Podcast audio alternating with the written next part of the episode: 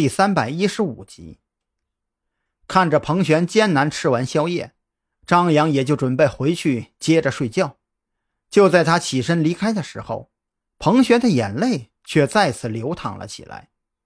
都说女人是水做的，张扬以前还真不信，他的证据也是非常充分，比如说蓝雨桐。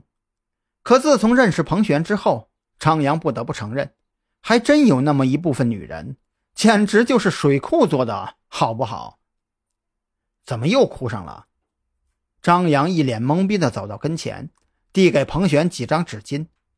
有什么事儿，你不要憋在心里，说出来会好受一些。我我见过他了，我本以为自己会依然恨他，可是到现在我才知道，其实其实我从来都没有恨过他。我每一次气他，其实其实都是想看他生气的样子。尽管尽管我始终不愿意承认，但是我知道他他还愿意为我生气，那就是还还在乎我这个女儿。彭璇的眼泪如同断了线的珍珠，接连不断的滴落在外卖盒子里。这一下子，张扬彻底无语了。他觉得自己应该说点什么来劝劝彭璇，可每当话到嘴边，又总觉得说出口来的不是劝慰，而是揭人家的伤疤了。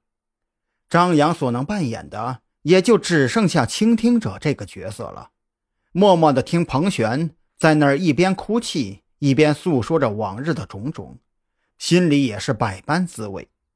倾听的同时，张扬也意识到一个问题。童宁被抓了，王琦也被抓了，午夜凶铃连环杀人案到此也算是正式结案。可是除了童宁之外的另一个杀手呢？能否从王琦身上得到线索，并顺利将其抓捕呢？张扬那刚刚轻松下来的心情再次沉重起来。对于警察而言，每个经年不破的案子都是一场马拉松比赛，不但要比体力，更要比智力和耐力。可是如今，一个案子的结束并不意味着完成了任务。明知道还有漏网的罪犯逍遥法外，却苦于无法将其抓捕归案。张扬心中不由得产生了一种无力感，因为这冲击了警察的信仰：正义必将战胜邪恶。你你怎么了？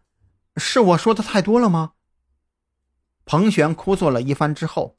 心中的酸楚略微减轻了些许。当他抬起头看向张扬，却发现他正凝视着手里那根已经燃烧到尽头的烟蒂。啊啊，不是我忽然想起了工作上面的事情，跟你没有关系。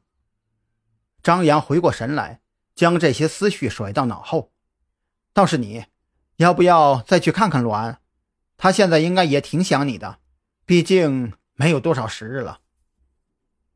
倒不是张扬想要揭人伤疤，而是他想明白了，这种事情你越是回避，结果就会越朝着不愿意看到的方向发展。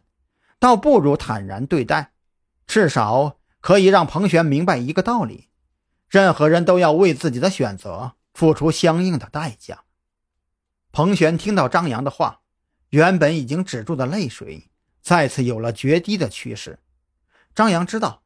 自己不能再开口刺激他，这种事情只能让他自己想明白。从某种意义上讲，彭璇和陆安之间属于那种由爱生恨的尴尬局面。